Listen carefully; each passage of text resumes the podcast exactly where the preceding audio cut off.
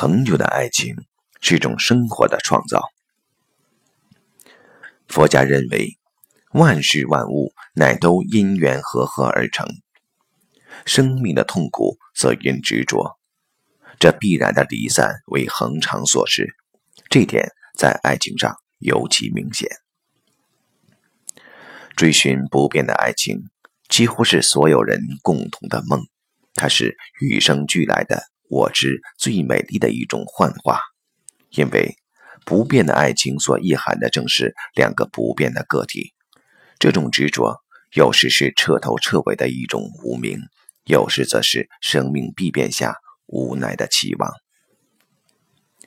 无常的期望常出现在哲学家或艺术家身上，他们比较能警觉生命的变，但却也因我执，乃在此做了赌注。这些人的爱情故事往往显得特别无奈凄怆，正由于他是在明知不可能而追求之的情形下发生的。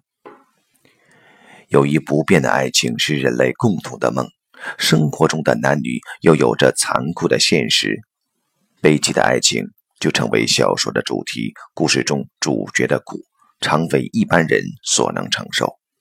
但我们却因此借着小说、戏剧得到一定的满足，在此，读者宛如剧中人，既满足了对不变爱情的憧憬期待，又不必承受实际的痛苦。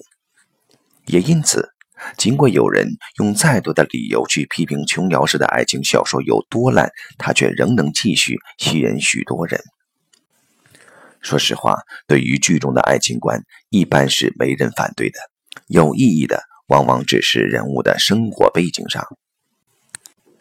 其实从因缘法来看，很吊诡的是，琼瑶小说的问题并不在他所提的如梦幻的生活背景，反而是在他将爱情坚固化了。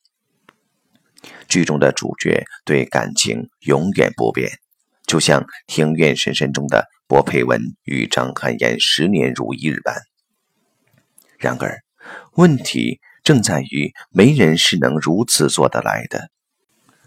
这与爱不爱无关，因为如此强烈的朝思暮想，一段日子后，人不是走向崩溃，就是在自我疗伤中逐渐淡忘。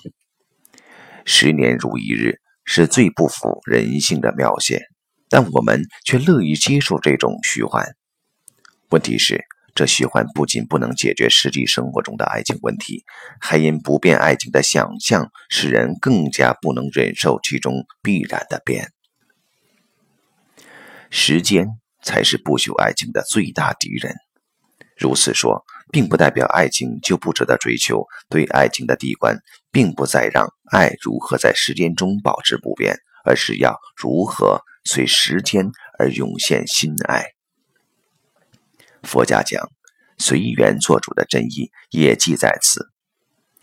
缘生缘灭，故是万法的真相。但以为终有离散而未能珍惜生命，就丧失了当下。在自以为不执着中，反会产生一种佛家称为断灭空的痛苦。